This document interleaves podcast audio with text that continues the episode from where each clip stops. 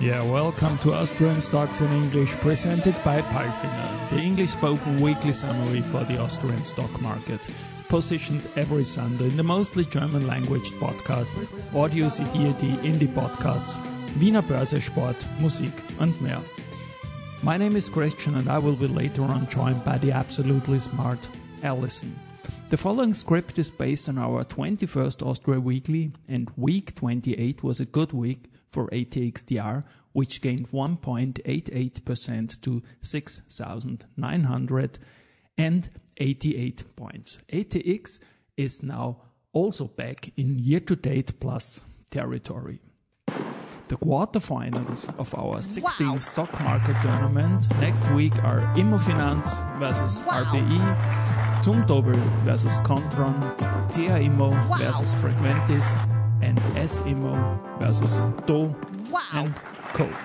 News came from OMV, RHI uh, Magnesita, Andritz, S Immo Immofinanz, Voestalpine, A1 Telekom Austria, Agrana, Marinomed, Vienna Airport, Palfinger Porr, and OMV. And these news are spoken now by the absolutely smart.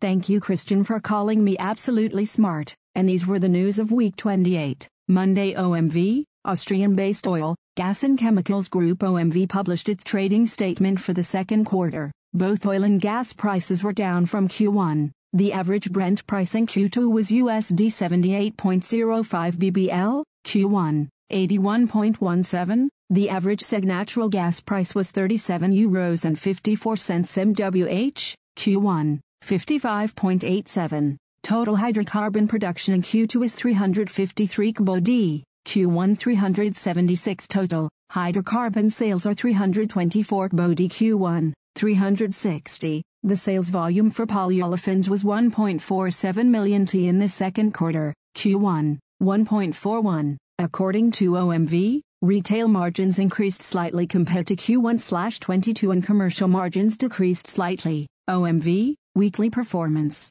0.30%. RHI Magnesita, Ignite Luxembourg Holdings, which is making a partial cash offer for GBP 28.50 per share, for 14,086,156 shares, representing 29.9% of the issued and outstanding share capital of RHI Magnesita, is extending the acceptance period to July 21, 2023, from 10 July, as of 1 o'clock p.m. London time on July 10, 2023. Valid acceptances have been received in respect of a total of 9,187,275 shares, representing approximately 19.50% of the issued and outstanding share capital of the company. RHI Magnesita, weekly performance, 5.08%. Tuesday Andritz, International Technology Group Andritz will convert the idled paper machine PM3 at Steyrermühl Mill in Austria to produce kraft papers for sustainable flexible packaging. The machine previously produced graphic paper for UPM. The conversion project has been launched by the Heinzel Group, which will take over the Steyrermühl Mill from UPM by January 1, 2024. Once rebuilt by Andritz, the paper machine, then PM6, will produce up to 150,000 tons of brown and white low basis weight kraft paper per year to be sold under the Heinzel Group's well-established Starkraft brand. The paper will be used for shopper bags, pouches, and other flexible packaging products. Andritz, weekly performance, 0.91%. S Immo Immofinanz, S Immo AG concluded the purchase of the Twin Towers on Wienerbergstrasse in Vienna from Immofinanz. Twin towers comprise a gross lettable area of about 66,000 square meters, were recently valued at 194 million euros and generate rental income of 12.6 million euros per year. Herwig Teufelsdorfer, member of the management board of S Immo AG, commented, We are proud to add these excellent office properties to S Immo's portfolio in our home market of Vienna. This purchase will make a positive contribution to our earnings and is consistent with our portfolio optimization strategy, management and leasing of the property, which is 100% occupied and operates under the MyHive brand, will continue to be carried out by Immofinanz. Pavel Měchura, member of the executive board of Immofinanz, we continue to capture synergies and efficiency gains along with S Immo, which will ultimately benefit all stakeholders, because Immofinanz fully consolidates S Immo. The transaction will not have any impact on the group's financial position. S Immo, weekly performance, 0.48% Immofinanz, weekly performance, 1.25%. Wednesday Voestalpine, the Voestalpine Group's metal forming division, supplier of innovative eco-restraint systems based in Krems, Austria, is making Europe's road safer. In the largest individual project in its road safety business segment to date, Voestalpine is supplying a total of 100 kilometers of guardrails for use in expanding and modernizing the D4 highway in the Czech Republic, and managing the entire project through to installation. The first major delivery has recently been made, and completion is scheduled for fall 2024 Voestalpine, weekly performance, minus 2.28%. A1 Telekom Austria, the A1 Telekom Austria Group generated revenues of 1,299 euros million in the second quarter, which is an increase of 7.5% compared to the second quarter of 2022. EBITDA is reported at 486 million euros in the second quarter of 2023, which corresponds to an increase of 6.3% compared to the same period of the previous year. The result for the period in the second quarter is 166 million euros, 0.4%. CEO Thomas Arnoldner, the outlook for 2023 has been raised slightly. We expect revenue growth of around 5%, previously 4%. Alejandro Plater, COO of A1 Group adds, with the filling of the management board positions of the new radio tower company Eurotelesites AG and the planned listing on the Vienna Stock Exchange in autumn, important strategic decisions were made. The existing assets can then be better used and the network rollout becomes faster and more efficient. Telekom Austria, weekly performance, 0.15%. Thursday Agrana, the international food and industrial group Agrana showcases the latest additions to its range of fruit preparations and organic starches at the Food Trade Fair IFT First Expo in Chicago, July 16 to 19, 2023, Stannis 2249. Agrana, the global market leader for fruit preparations and Europe's leading producer of organic starches, is present in the USA with four fruit preparation sites in the organic starch company Marroquin Organic International Inc. Ice cream is a very dynamic market. According to Mintel, consumers in the USA spent around 16 billion euros on ice cream in 2022, an increase of more 7% compared to 2021.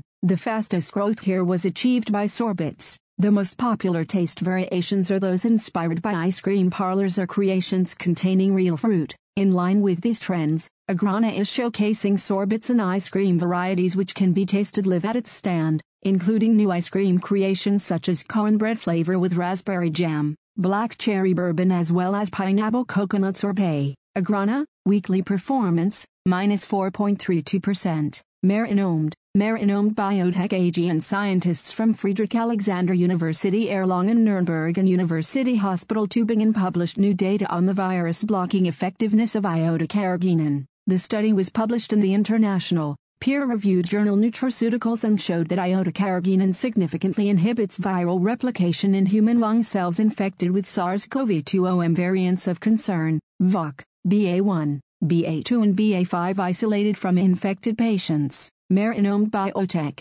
weekly performance, 0.76%. Vienna Airport, the passenger upswing at Vienna International Airport continues. In June 2023, passenger numbers rose by 19.4% to 3,661,554 travelers in the group, Vienna International Airport Malta, Airport and Košice Airport, and by 18.2% to 2,836,449 travelers at the Vienna location compared to June of the previous year, 2022. This means that the passenger volume in June 2023 is 97.2% in the group and 95% at the Vienna location compared to June 2019, and is thus only slightly below the level of the year before the corona pandemic. Flughafen Wien, weekly performance, minus 0.32%. Friday Palfinger, to fully leverage the potential of its tail and passenger lifts product line, the world's leading provider of innovative crane and lifting solutions Palfinger will operate it in a new organizational setup and under new leadership.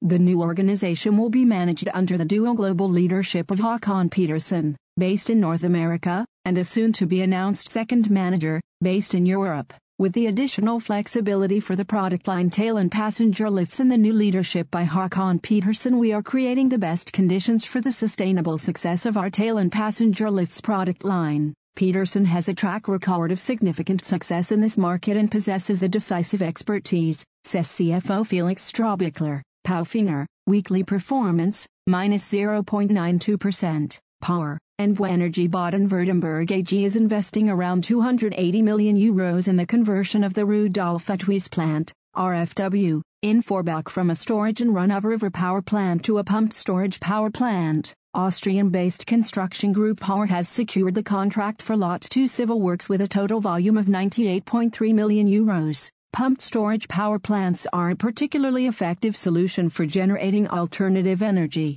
They are therefore an important building block for the energy transition, said Karl-Heinz Strauss, CEO of Porr AG. Porr, weekly performance, minus 0.48%. OMV, the Executive Board of Oil, Gas and Chemicals Group OMV has decided to pursue negotiations with ADNOC on a potential cooperation with respect to their polyolefins businesses. Such cooperation would include the potential combination of the Borealis and Borouge businesses as equal partners under a jointly controlled, listed platform for potential growth acquisitions to create a global polyolefin company with a material presence in key markets. OMV, weekly performance, 0.30%.